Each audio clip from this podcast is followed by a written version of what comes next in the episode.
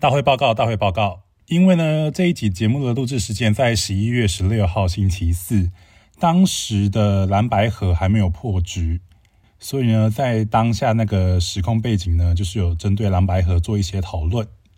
但是我还是很谢谢柯文哲先生，在二零二三年的现在，我还要跟别人解释说，LGBT 族群呢，并不是精神病，OK。不过呢，身为前科粉的我呢，我还是有一点点欣慰，至少柯文哲先生并没有妥协于国民党。好了，那接下来就继续收听我们这一集的节目内容吧。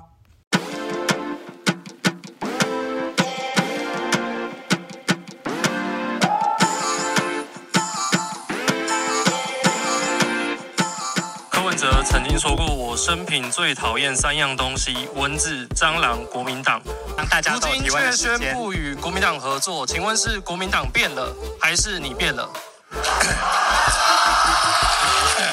来来来，我跟你讲哦，我这一条有答案，我更痛恨民进党。然后柯文哲回答说，如果把 LGBTI 扩大成心理障碍、情绪障碍、适度障碍等，很简单来说，就是有精神病这件事情。只是我没有想到说，到了二零二三年，我们还要为了这件事情还在那边讨论，就还要讨论说这个不是病啊，这个是。对啊，这都已经多久对的东西了？而且他自己是医生哦，科文者是医生哦，他还讲这种话，而且他不是科学务实吗？WHO 都已经跟他讲说，这已经不是病了，OK。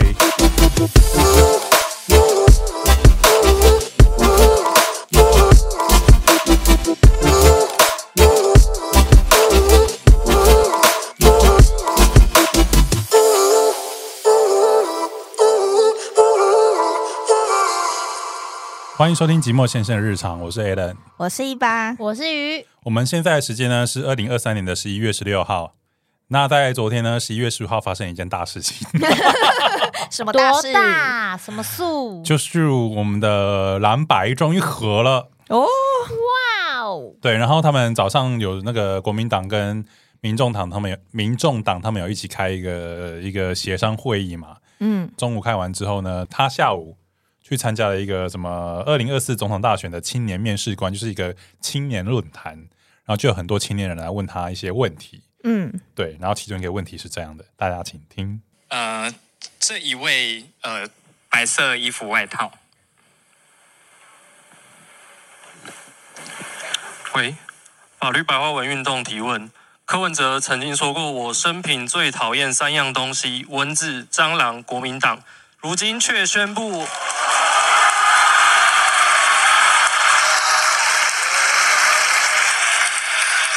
好，我们赶快把问题问完哈，我们让大家如今都有提问的却时间。宣布与国民党合作，请问是国民党变了，还是你变了？来来来，我跟你讲哦，我这一条有答案，我更痛恨民进党。我跟你讲哦，其实我跟你讲，我今天实在是心情很不好啊。我我跟你讲哦，台湾还是有大概明天哦，拜登跟习近平要见面。我猜的，不用猜，我知道当中最关键的题目就是台湾问题啊。我跟你讲哦，台湾是世界上评估哦发生战争最可能的地方，结果乌克兰跟以色列被认为不是最严重的地方，已经先发生了。我要跟大家讲哦，台湾不是不可能发生战争，它是有风险的。我当然很讨厌国民党啊，蚊子蟑螂国民党没有错啊。那然后嘞，我跟你讲哦，我以前当医生，你知道，我更讨厌的病人，我都要跟他开刀啊。有没有问题？好，因为我们没有追问的环节，所以我们就然后我允许他追问呢、有没有觉得他很嚣张？蛮自信的。他讲话一向都这。样啊。作为一个二二八家族，我当然不喜欢国民党啊。但是老实讲，我也我也蛮难过的，我从来都没有想到民进党从来在堕落的这么快。但是我跟你讲哦，你换线好了，国民党我会盯着他，没有人盯着他，他一样贪污腐败。好，他这一题大概就是这样回答。嗯，对，然后其实你会发现说，他一讲完什么蚊子、蟑螂、什么国民党党，他讲完之后，他骂完之后，他马上去签什么习近平啊、拜登啊，什么台湾问题，马上签到外面去。他也其实也没有回答到很核心的问题，但其实他最后也是有稍微点到说，他就是痛恨他是民进党，他说什么民进党就是贪污腐败太快了，这样。啊嗯对对对，对，以上是他的回答，这样。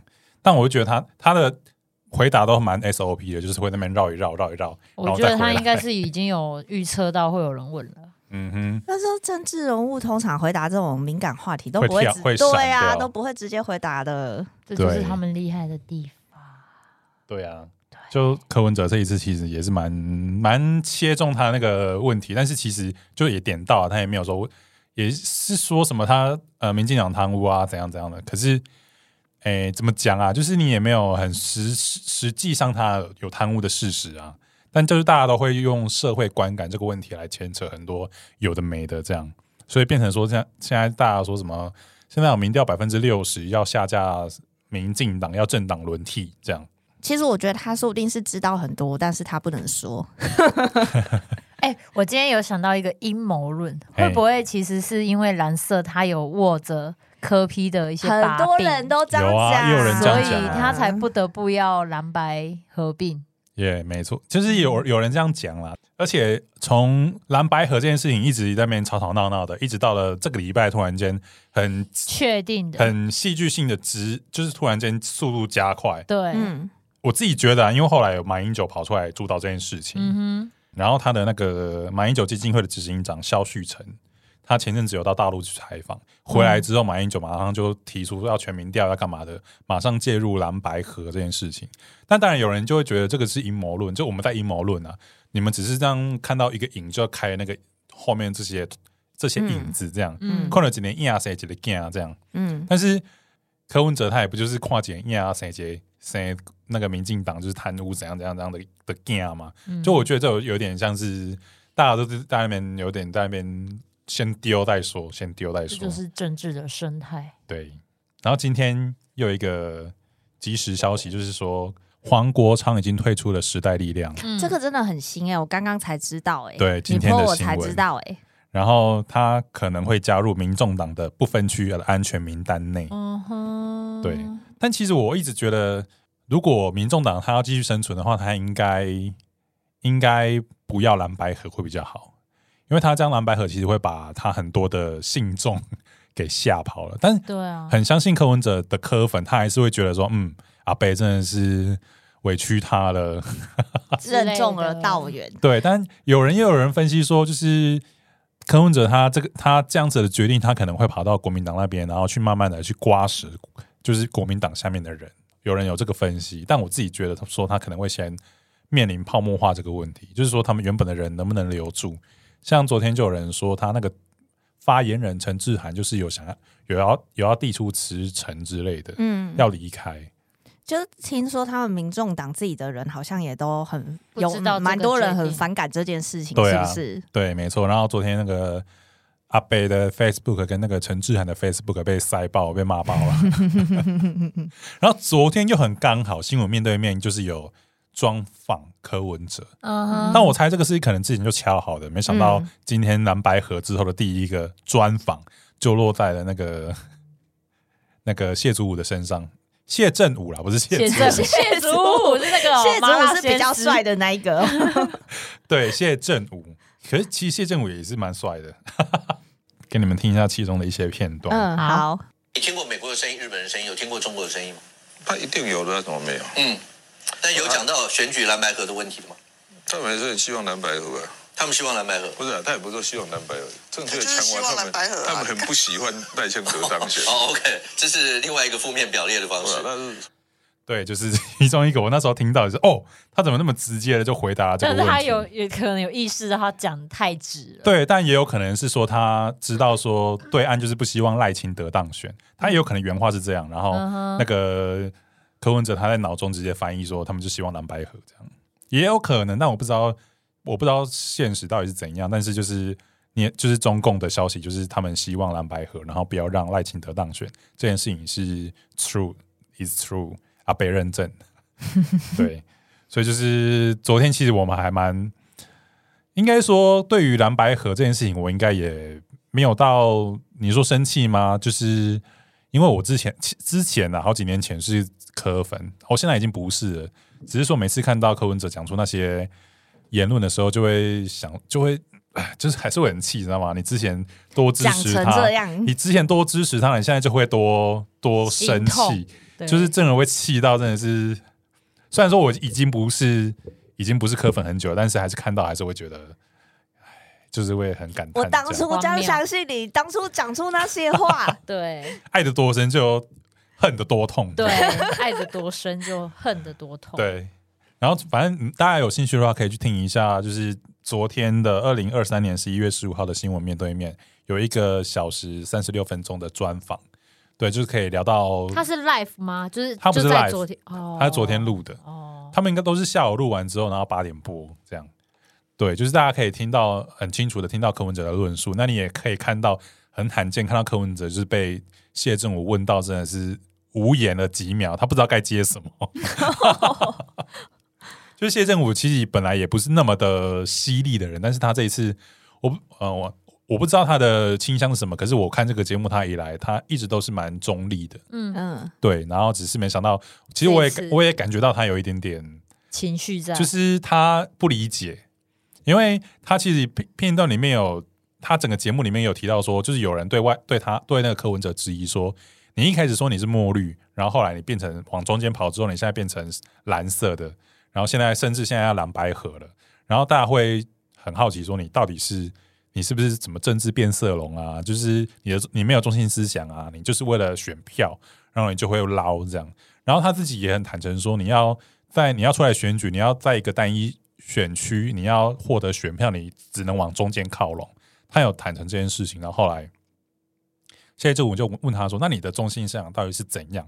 你到底是靠蓝的，还是靠绿的，还是靠红的？”这样，嗯然后他就说：“哦，我是中间偏绿啊。”然后谢正武听到之后，他整个 傻眼傻眼他愣住了蓝白合你说中间偏绿，然后你对现在要蓝白蓝白合合，然后只为了要打击那个痛恨的民进党，就会想说啊，他的他的中心思想到底是 是可以被牺牲的吗？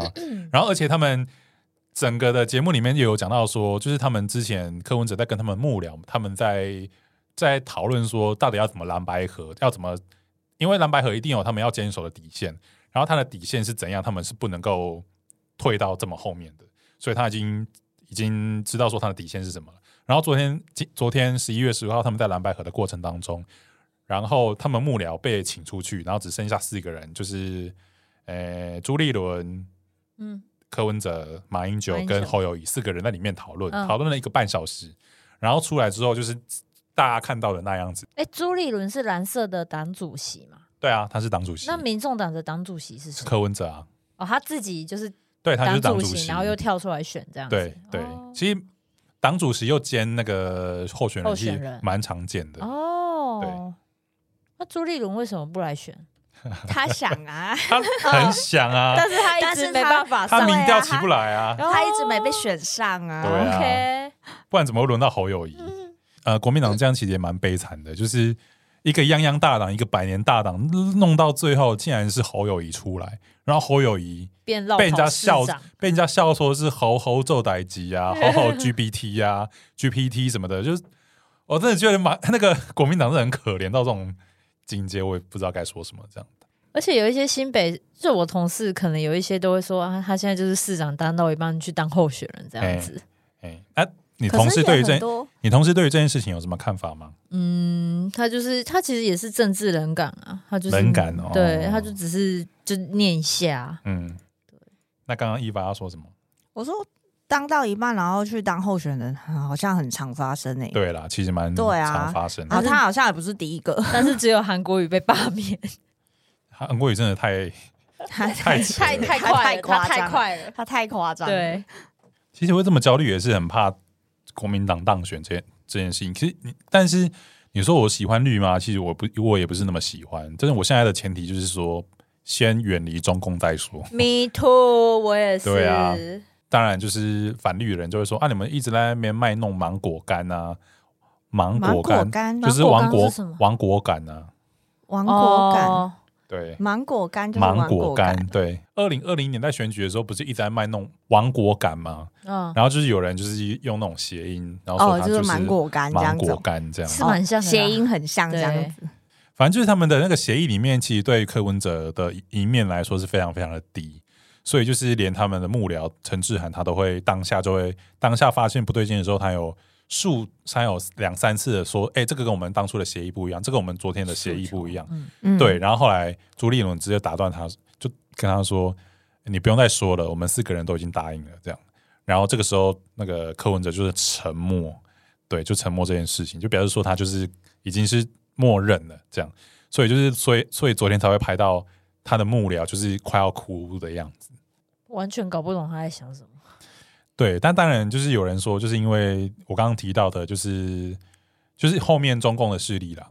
对，那当然蓝白河的蓝白河完之后呢，昨天不是开那个记诶是开记者会吗？还是干嘛的？反正对外发布蓝白河这件事情。嗯，然后 A I T 他们的马上打电话给那个柯文哲，就问他说：“那蓝白河里面到底有没有中共的的有势力出面对有没有介入？这样，嗯那连 A I T 都在问呢，那你怎么台湾人怎么可能不会好奇这件事情？嗯对，而且怎么可能马英九一出出一出来手，对，没几天就搞定了这件事情，嗯，就一百八十度转弯啊！就是原本柯文哲他应该就是不会答应这件事情的人，他竟然答应了，而且就忽然间急转直下就答应了。所以就很多那阴谋论也不可能不是真的啊。对啊，感就觉他得一定是有被说什么事，或是他有什么把柄被掐在他们身上。嗯对，啊，对。但我现在事情演演变成这样，就有点回归到蓝绿对决。但是蓝绿对决，因为柯文哲他又有夹带的一些可能 maybe 有一些中间选民吧，现在的国民党的赢面可能会比较大一点。但我就会很，其实我也很，我我也蛮忧心这件事情的。但是忧心归忧心，但我也想了一下，就是前几年发生一些事情，嗯同志婚姻公投，然后后来不是同婚公投，然后后来不是被不同意吗？嗯，然后尤其实有当中有一些人，就是可能这种意识比较强的人，他们选择了离开，就是自杀这件事情来表达他们的意见，表达他们的愤怒，这样对，有有一阵子，对。然后我后来想一想，其实我这件事情对我来说并没有很大的影响，因为我没有太把这件事情放在心上。但是我想说，我们那些日子都已经走过来了，然后如果我们真的二零二四年真的被国民党 执政了。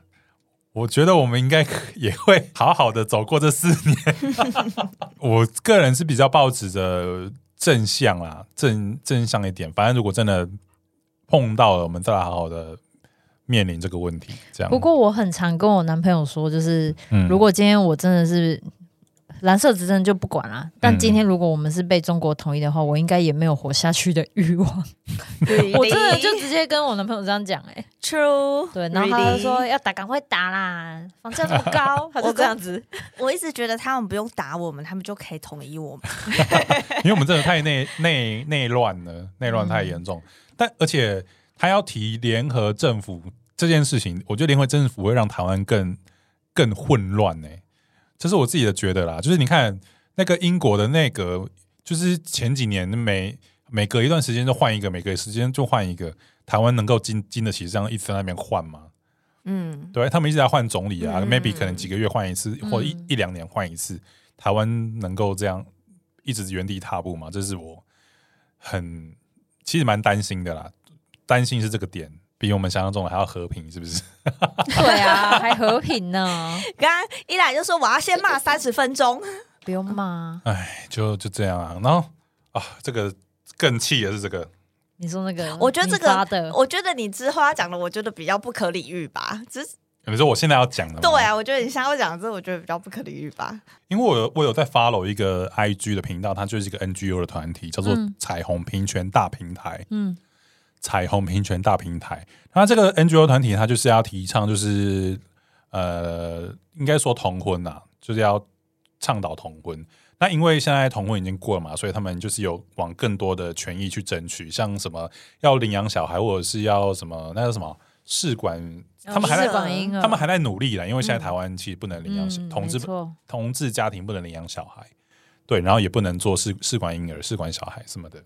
然后因为昨天昨天我们刚刚讲到，就是他们去参加那个青年论坛嘛，然后就是有人问到，就是如何改善，如何具体改善 LGBTI Plus 学生校园处境。然后赖清德就是一一如既往，就是打一些安全牌，就是说什么呃，持续深化性别平等教育啊，然后就巴拉巴拉巴拉巴拉，就是很很 peace 很 peace，本就是一个对，就是一个很模式化的一个答案这样。然后柯文哲回答说，如果把 LGBTI 扩大成心理障碍、情绪障碍、适度障碍等，在台北的国中、国高中班导师都有基本训练，把学生转给辅导老师，甚至转给精神专科医师，有建议完善的系统，但大学没有。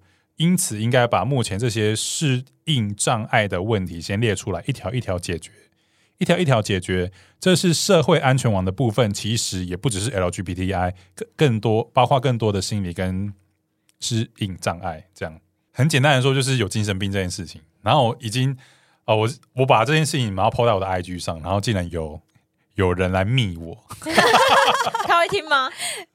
我不知道他会不会听，但我真的是 直接讲，这是我这是我私人的 IG，但我相信他没有什么恶意，他只是把他知道他的想法跟我分说享出来，OK，对我真的只是，我只是很很困惑，为什么没关系嘛，你就说出来，我们大家来讨论讨论嘛。他回我说，呃，全世界都是把它列在心理障碍、情绪障碍跟处理障碍哦，只是现代让他诚实面对自己的心理性向，早期是矫正成体矫正成体真性向，反正就是矫正他的性向的意思啊。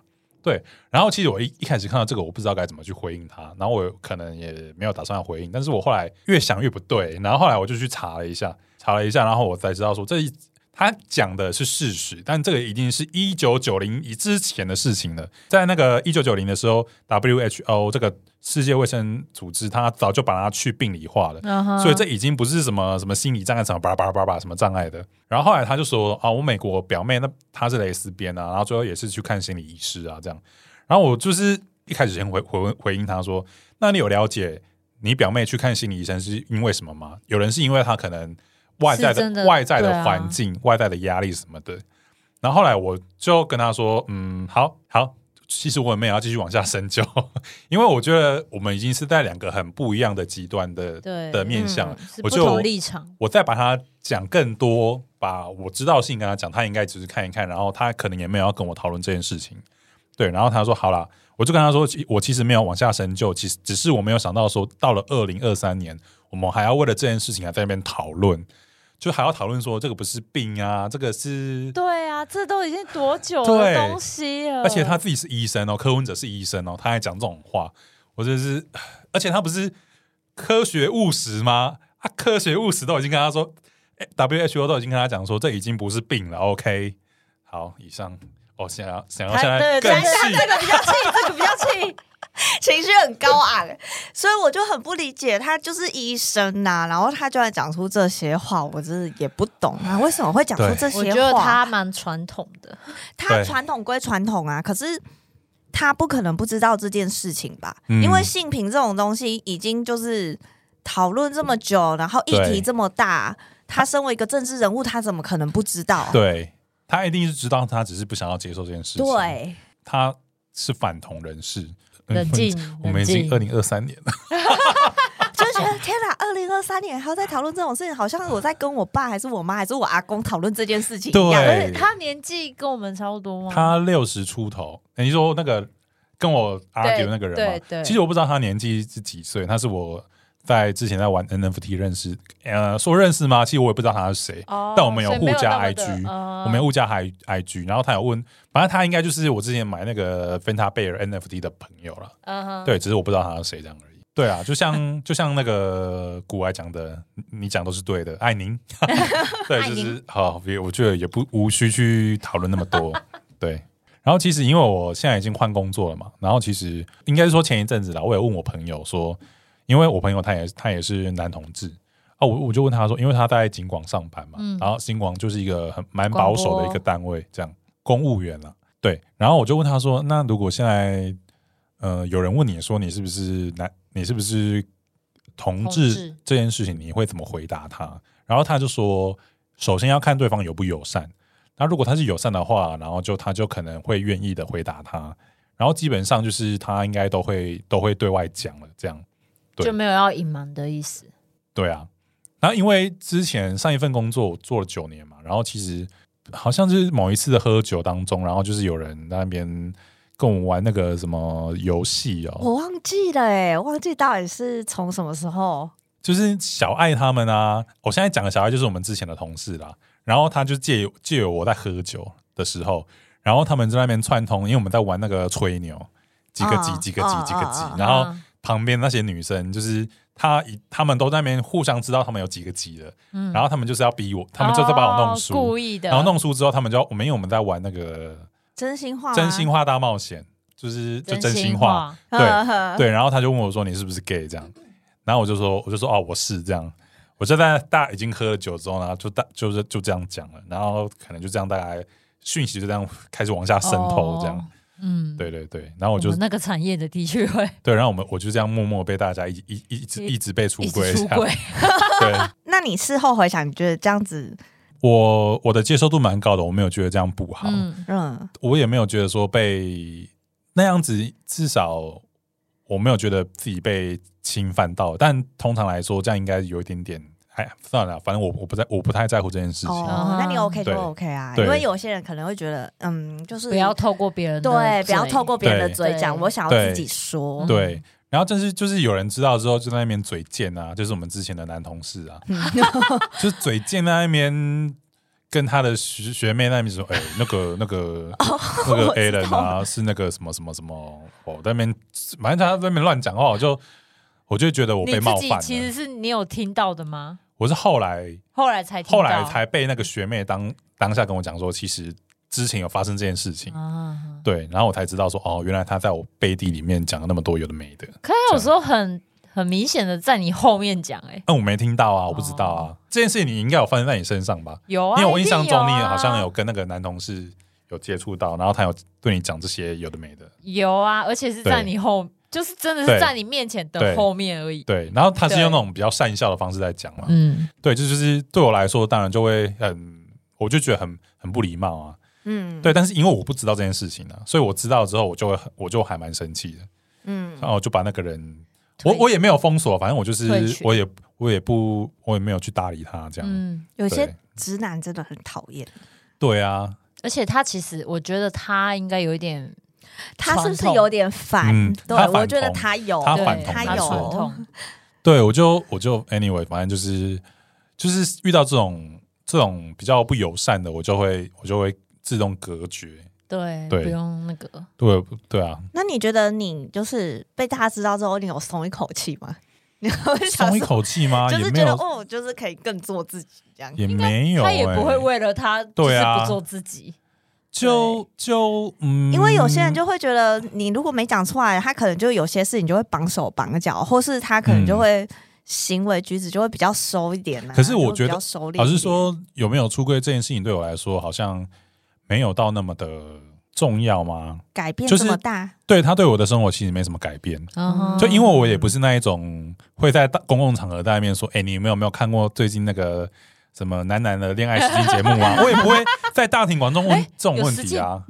恋爱实境节目啊，有啊，他有之前不是一直在有啊，讲吗？我不是一直在宣传他不是在宣传这一片，哈哈台那个哦，对啊，哦，对对对，有有有，对啊，我觉得那个好好看啊，顺便帮他打个广告顺便帮告，他打个广告。对对对，对我真的觉得那个很好看。我也小鹿乱因为撞？因为我也不会，我也不会在大庭广众跟大家一起介绍，一直介绍这个。啊，对，这个也不是我的个性，这样。嗯，对，其实我还是有一点，算是有一点在算隐藏嘛，因为我觉得，因为我知道这个话题他们没有兴趣啊，啊啊那我为什么要开这个话题？不是看对啊。会有人些风气，可能比如说公司风气比较封闭的那一种，对，他可能就会，你知道，连说就是连让人家知道他的性向，他可能都不想，对啊，就是他会绑手绑脚。然后有些人反而就是，哎呦，那干就干脆出柜，然后反正嗯大家都知道，这样子我也不用就是在那边就是做什么事都要。而且有些公司你一进去就会有人问说：“哎，你有女朋友吗？你有男朋友吗？”嗯对啊，有些人就会这样问对啊，嗯对，然后像我现在在信义房屋，其实因为信义房屋里面超多都是直男，我怎么可能会跟直男问说你有没有看男生男生呗？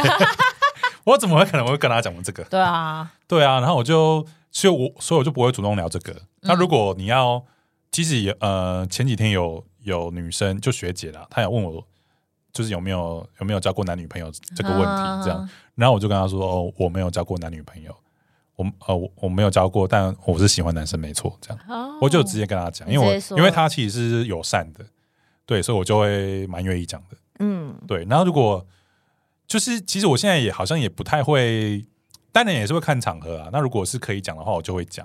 啊，讲了之后我就管他怎么看，我就算了。对啊，对啊，去那边就是为了成就自己嘛，也不是说在那边那一直在那边交朋友嘛。对，当然交朋友也是一件，就是一个能交到朋友也是好事。但就是如果真的因为这样，然后他不接受，那就算了，那就是对啊，他有他的路我有我的路啊嗯这样嗯啊，我也没有，我也不会因为这样，然后就对这个人不好。嗯那、他要怎样，就是他的事情。嗯嗯公归公嘛。当然有人会觉得说啊，你怎么不积极的去把你们的关系弄好啊，什么什么？但我就觉得好像去那边也是为了要去成就自己、啊，我自己是目前是这么觉得。嗯，对，我就不需要去讨好别人。嗯，嗯，好，赞他现在在平复心情，对赞的，他现在在平复就心情。是延伸过来的话题。对，因为其实我也没有想到说我。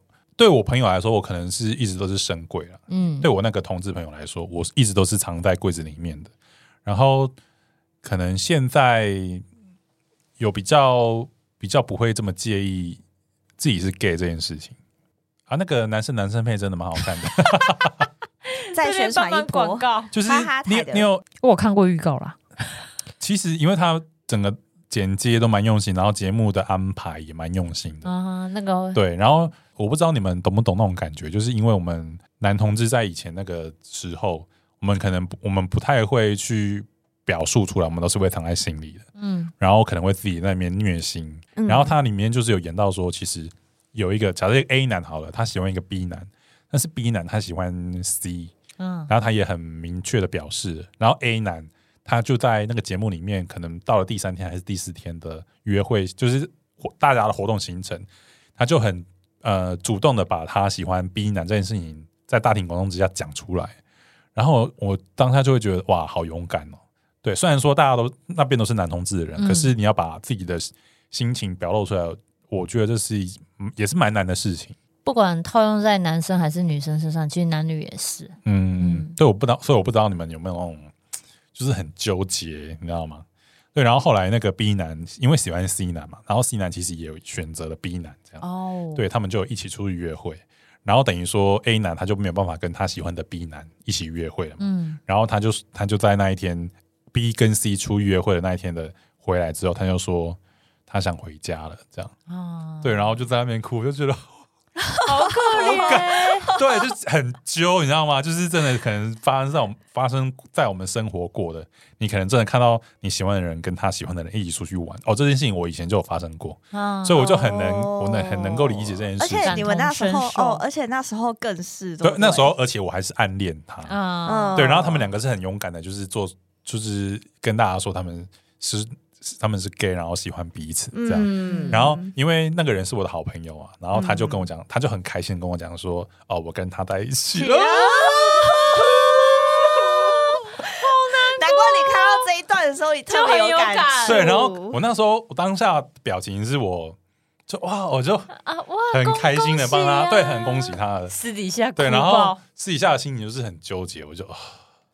啊，这这这不管用在嗯就是哪里同志都是或是男女，用在感对情身男女生上就是一样啊。对，就跟我之前也很喜欢看 Netflix 上面的那个《双层公寓》一样，它就是嗯。恋爱实境秀啊。对，好好，然后那个其实这呃，我后来有看那个哈哈台，他们有在做那个节目的 reaction，嗯。然后就他们就是有请了几个人，一个是男同志，一个是节目企划，然后一个是两个是腐女代表，然后他们就一起看那个节目，然后企节目企划就有讲说，因为他们一开始在甄选的时候就找了蛮多人去去甄选嘛，然后在聊的过程，在访呃在聊的过程当中，他已经了解到说。就是关出柜这件事情，对于家人来说，以前可能都是那种很辛苦啊，可是现在已经慢慢的在改接变了。对，渐渐的都被接受。然后现在的国国高中生好像蛮多的 gay，他们不觉得他们在柜子里面，嗯，这我觉得这是一个时代的进步对，是进步。他们就已经不再是那种很悲剧式的，嗯就是家庭革命什么的，嗯。他们反而能够父母能够因为这件事情本来不能够接受，但是慢慢的为了爱他的小孩，他去接受这件事情，嗯。他去理解这件事情，嗯。然后反观现在二零二三这个柯文哲，我们的总统候选人在那边 把这个心心理障碍、对情绪障碍，对，就把他弄成精神病，我就哦 fuck fuck what the fuck，对，以上，因为他他就是那个立场了啊，嗯，对他就已经是。对我也不不得不说，他也是蛮很勇敢的讲出他这种很对政治因为他不正确的言论哎、对，跑掉的票，应该都是大部分的同同性之类的。嗯。对。他很敢讲、欸，对，他也他其实都想得到他讲出来会有什么后果，可是他还是讲了。他是控制不住自己，他从以前就是这样啊，对啊，，他从以前就是这样啊。不行，这个当总统很可怕哎。这就是我说的嘛，就是嗯。之前、很久之前。就是瓜吉他卸任的时候，那那时候嗯。他不是也是跟就是柯文哲有一些是是非非嘛，嗯。然后什么什么，然后大家都拿他们什么两个在做讨论什么的。瓜姐的立场，他就是说他一直没有觉得他跟柯文哲很好，嗯，对哦。但是大家都会一直就是把他的行为跟那个柯文哲、就是，以为他们很好，对，反正他们就是嗯大家都会在那边猜测说，哦，你就是跟他很好啊，你就是、嗯。你就是比较偏绿嘛，什么什么，反正。他那时候因为卸任了嘛，所以他那时候卸任可以讲的话就比较多了嘛。然后呢，卸任的时候，他第一件讲的是，他就是他就讲柯文哲，然后他就说、柯文哲他之后如果要当要选总统的话啦，嗯，他是建议他说，嗯，他可以控管一下他的那个嘴巴嘴巴，对，他就是管不住啊，他就说，当一个总统候选人，或是你当一个总统，他觉得以一个当总统的立场，他不觉得柯文哲是任，对，因为他就是管不住他的嘴巴，嗯嗯嗯他就觉得他一个管不住自己嘴巴的人。你叫他去当总统，其实是很危险的一件事情。没错，而且他是而且你看他昨天的那蓝白会议当中，就是原本民众党他们有一些底线嘛，就是他们跟幕僚开完会之后，柯文哲是不是就要守住那个底线？他没有，他没有，他竟然就全盘接受，然后后来而且他还自己决定、欸，哎，对，那如果这件事情他之后我们之后如果什么和平会和协议什么的，他会不会就把台湾给卖了？对啊，对啊，我就达妹，而且他还可能还在国际发，就是你知道国际的那种舞台上面。舞台上面，然后直接说同志就是精神病患这种言论，他就是会直接说出去。对，可是，而且他那时候是代表台湾哦，哦没错。不，行哎，自己要不要下广告啊？大家听到。我自己会马上剪好出去。上网 发发文这样。瓜姐那时候讲其他事情，我就是嗯、呃就是不不讨论的。但是他说我这个言论，我觉得我非常的赞同，因为我真的觉得柯他真文的很哲常失言，他没有办法当上台湾的总统，有一就是就是这件事我非常在意。嗯，就是现在的台面总统候选人，就是柯侯赖这三个里面，当然我自己觉得，当然就是赖清德他最有总统的格局在那边。